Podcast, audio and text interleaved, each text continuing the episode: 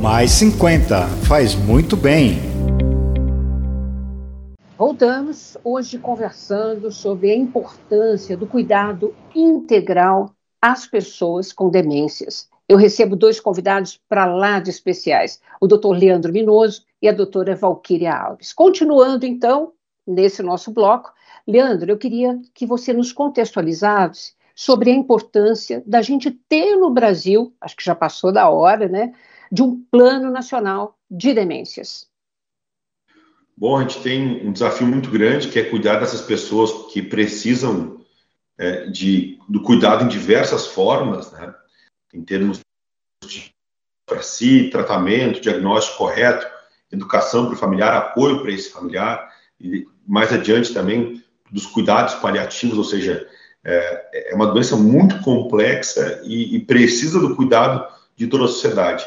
Tanto é, e isso não acontece só no Brasil, é um, é um processo mundial, que a própria OMS, em 2017, lançou um pacto global para uma ação de mudar esse cenário de problemas no cuidado das, das demências no mundo todo. O uhum. pacto da OMS ele nos diz que para até 2025 os países signatários precisam apresentar um plano nacional de demência. E a gente está muito próximo de 2025, mas felizmente a gente está muito próximo também de ter uma lei aprovada que cria essa política nacional de cuidado integral às pessoas com demência, é, com Alzheimer e com outras formas de demência. E quando a gente fala em cuidado integral, esse cuidado se é, estende também pra, para os seus familiares. Tramita atualmente na Câmara dos Deputados o PL 4364 de 2020, de autoria do senador Paulo Paim. Ele está na fase final de tramitação.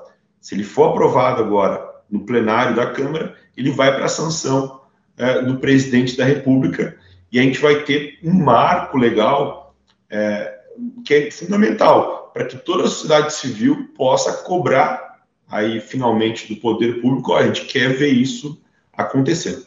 Em paralelo, a gente percebe também que o Ministério da Saúde está fazendo levantamentos, aí destaca o papel da doutora Cleusa Ferri, fazendo levantamentos para saber qual é a real situação e quais são os caminhos por onde um plano possa uh, começar. Então, a gente vê esse momento de final de 2023 com bastante otimismo e reconhecendo o papel da sociedade civil. Acho que esse é um ponto importante. O PL ele, ele, ele foi sendo construído aos poucos e ele somou também com diversos esforços. Na construção do texto, a gente teve a presença, por exemplo, do Grupo GRAS, aí de São Paulo, do qual a Lina faz parte, e outras pessoas muito importantes também. Inclusive, o nome do PL foi modificado, alguns pontos também, artigos foram suprimidos, então, para que ficasse um texto mais adequado possível. E a gente percebe isso, né? A ação da Abras, a ação da Febras, diversas ações para que a gente não fique mais só reclamando que não existe cuidado. Então, Acho que as coisas vão acontecer, eu vejo com bastante otimismo. No Rio Grande do Sul, a gente teve um exemplo positivo, que foi através de uma lei estadual, a gente conseguiu provocar o governador, Eduardo Leite, e ele começou já então, a, colocou isso na sua prioridade de governo. O Rio Grande do Sul é o único estado do Brasil que tem como prioridade de saúde pública cuidar de Alzheimer e de outras demências. Inclusive, no plano estadual de saúde, foi iniciativa da própria secretaria e colocou como meta até 2027. E na última semana a gente teve uma reunião onde começou o comitê gestor. E olha que bonito que foi. 30 entidades estavam representadas lá. Então, era plural, participativo, uhum. e a gente tem uma meta até junho de 2024 de construir um plano, assim como a lei estadual diz, a lei federal, plural, participativo, dentro das boas práticas de governança, para que a gente consiga cuidar melhor aí dos 150 mil gaúchos que têm o diagnóstico de demência. Ó, parabéns pela iniciativa aí no Sul, viu, Leandro? E, e, você também como o idealizador, diria, principal, capitaneando né, todas essas pessoas e entidades envolvidas na história da tramitação deste projeto de lei nacional. Da mesma forma, Valquíria, né, que é uma pessoa tão ativista em relação às políticas públicas que acabou capitaneando também a Conferência Nacional sobre Demências, que ocorreu há pouquíssimo tempo. Então, Valquíria, eu queria que você contasse um pouco também dessa experiência. Porque, por exemplo, vou falar até como integrante do GRAS aqui em São Paulo, nós conseguimos, em São Paulo, no município de São Paulo, pelo vereador Gilberto Natalini, é, construir também, de uma maneira muito plural, a lei de Alzheimer em São Paulo, que já está em implementação. Então, é bacana a gente saber que tem iniciativas assim, municipais, estaduais, pelo país, e que é importante a gente ter uma gestão nacional também olhando para essa questão, certo, Valquíria? Com certeza. É, nós fazemos parte da Associação Brasileira de Alzheimer em condições relacionadas, e a Brasa ele tem muito esse papel, né, de estar tá levando conhecimento e informações para familiares que têm pessoas com Alzheimer, porque está na nossa Constituição Federal, está no nosso Estatuto da Pessoa Idosa, que é dever do Estado assegurar a família, dignidade, saúde, mas na prática isso não está funcionando. Então, a uhum. sociedade organizada ela tem muito esse papel de estar tá assumindo certas responsabilidades do Estado. Né? Então, a gente, enquanto Abras, Tudo por Alzheimer, realizamos em maio a primeira Conferência Livre Nacional de Saúde sobre Demência, onde as nossas propostas e diretrizes foram aprovadas na 17ª Conferência Nacional de Saúde, e nós estamos trabalhando para que sejam inseridas na Política Nacional de Cuidados, que está sendo construída pelo governo federal. Agora, é muito importante também é, a gente não só centrar na doença, mas centrar na pessoa, então é importante a gente falar dos fatores de risco de demência. Eu acho que isso é de suma importância. Um dos fatores de risco é a questão da baixa escolaridade. E nós sabemos que 90% ou 80% das pessoas idosas no Brasil têm, são analfabetas. Né? Então, quando a gente fala de saúde, a gente não pode deixar justamente de falar de educação. E é uhum. importante fazer esse trabalho integrado. Eu, lá na minha unidade de saúde, observo que aquela pessoa, ela não avança no seu tratamento porque não sabe ler. Então, vamos encaminhar para a educação, para aquela pessoa ser alfabetizada. Ah, ela também tem perfil de CAD único, então vamos encaminhar para assistência social. Eu sempre digo que os serviços, eles existem, mas muitas das vezes não trabalham de forma integrada. Então, é uhum. é importante por exemplo, sedentarismo, também é outro fator de risco. Então, não vamos encaminhar para a área de esporte e lazer, para ele ser, é, para ele praticar algum tipo de atividade, para estar tá evitando a demência. Então, é essas ações conjuntas, integradas, que precisam ser mais é, articuladas. Eu, outra coisa, em relação à questão da, do plano de demência, nós, enquanto Abras, estamos incentivando as nossas regionais estarem criando as suas políticas municipais da, da, pessoa idosa com Alzheimer, com demência, os seus planos estaduais, inclusive a Abras São Paulo, Lina, é, marcou uma reunião com a Secretaria de Estado de Saúde Pública, onde vai levar as propostas da conferência e assim como solicitar que o plano seja cumprido, né? A política de vocês do Estado, né? Do município, não é isso? Uhum. Então, é importante, né? Que realmente essas, essas leis que já foram aprovadas, que estão vigentes, elas sejam de fato cumpridas. Então, é importante, assim como a BRAE e outras ah, entidades que militam na área, que é, exijam que esses planos sejam de fato cumpridos.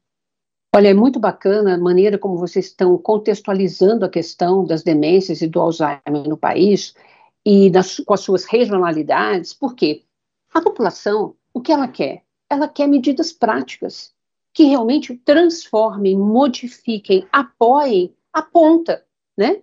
Que é a família hoje que vivencia uma demência é, com um custo altíssimo e que se vê muito é, sozinha nesse processo. Então, Leandro, uma política nacional, é, ela ajuda para que a população saiba, né, na ponta, exatamente quais os benefícios que isso pode gerar, para que a gente possa se engajar na, na aprovação desse PL nacional. É, sim, o plano, um plano nacional de demência ele tem diversas frentes. Tem a uhum. Do cuidado médico, que a gente é mais acostumado, mas vai mais além. Vai falar em prevenção, em fazer os cuidados pós-diagnóstico, ele vai é, deixar isso bem claro. Assim como acontece no Brasil hoje, já, por exemplo, quando a gente fala em saúde pública do SUS, que todo paciente do SUS que tem diabetes, ele tem lá as campanhas de prevenção para diabetes, como que se faz o diagnóstico, tu não precisa é, é, saber qual, qual exame médico vai solicitar, não. Obrigatoriamente já se tem ali exame de glicemia de né? jejum, né? já se tem o exame de hemoglobina glicada a cada é, seis meses, ele tem que fazer uma avaliação com o oftalmologista, assim, com o diagnóstico, tem todo o passo a passo. Eles têm os grupos de hiperdia, hipertensos, diabéticos, tem um nutricionista na unidade de saúde, etc. Tem toda uma linha de cuidado. A gente quer que isso aconteça também para os casos de pessoas idosas com problemas de demência ou com transtorno neurocognitivo leve, que é a fase anterior à demência, porque aí também a gente pode fazer o que a gente chama de prevenção de precisão. Ou seja, consigo identificar quem está num fator de risco aumentado, né, como a Valquíria colocou do analfabetismo, para a gente agir de uma maneira com mais precisão. Então, a ideia de de um plano nacional é justamente isso, né, de mobilizar a sociedade para que a gente consiga é, superar o problema, eu acho que não, mas é, enfrentar ou melhorar o cuidado das pessoas e dar a possibilidade de a gente vislumbrar um futuro melhor. Então, o plano tem essa, essa intenção. E sou otimista, confio bastante no SUS, confio no momento da sociedade civil, conheço muitas pessoas que vão colaborar, são pessoas super bem intencionadas. No campo das demências, o Brasil é um dos lugares no mundo onde tem é, grandes pesquisadoras e pesquisadores, ou seja, tu conhece bem eles aí, a maioria de São Paulo, né, Lina? Então, a gente tem tudo para dar certo. E a gente tem que provocar o governo federal. A gente sabe que existem, existem diversas emergências, né? Uhum. A, a, o problema climático, o desmatamento da Amazônia, a gente passou pela Covid, foi muito pesado, crises econômicas, crianças com autismo e por aí vai. Mas chegou a hora da gente falar também das pessoas, das famílias com demência. Eu acho importante também a gente insistir nessa questão da prevenção dos fatores de risco modificados, que é essa questão do analfabetismo, do sedentarismo, porque tem algumas que não são modificáveis, né, como a questão genética. E uhum. até que a demência, ela rouba da gente a, a memória, a independência, a autonomia e também rouba da pessoa quem era aquela pessoa nossa, querida. É. Então, é importante a gente é, investir nessa, nessas ações de diminuição dos fatores de risco. E também eu gostaria de falar sobre essa questão da, do aumento de, de pessoas que estão precisando cada vez mais de cuidadores profissionais, mas não tem como pagar. Então, é importante o governo também investir nesses programas de cuidadores profissionais.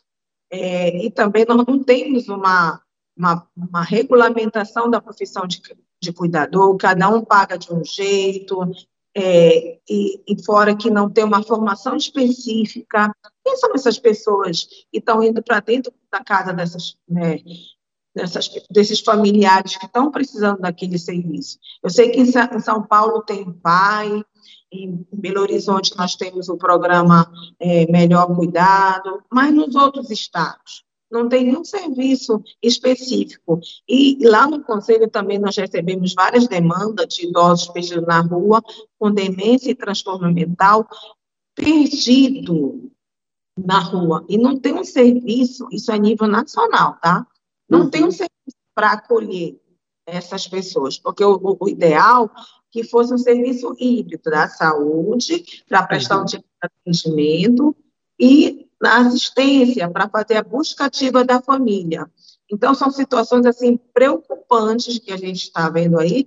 Infelizmente, ainda nós não temos ações específicas para apoiar, para, apoiar essas pessoas idosas. E, infelizmente, Leandro, Valquíria, nosso tempo chegou ao fim.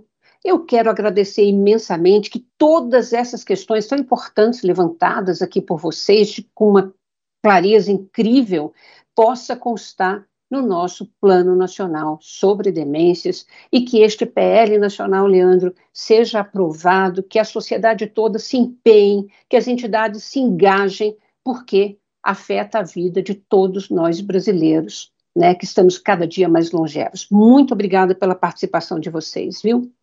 Eu agradeço. Eu também, obrigada pela oportunidade. Obrigada a vocês também que nos acompanham por aqui. Se você quiser rever este ou qualquer outra produção, por favor, nos acompanhe nas redes sociais. Rede Câmara São Paulo, sua conexão com a política da cidade.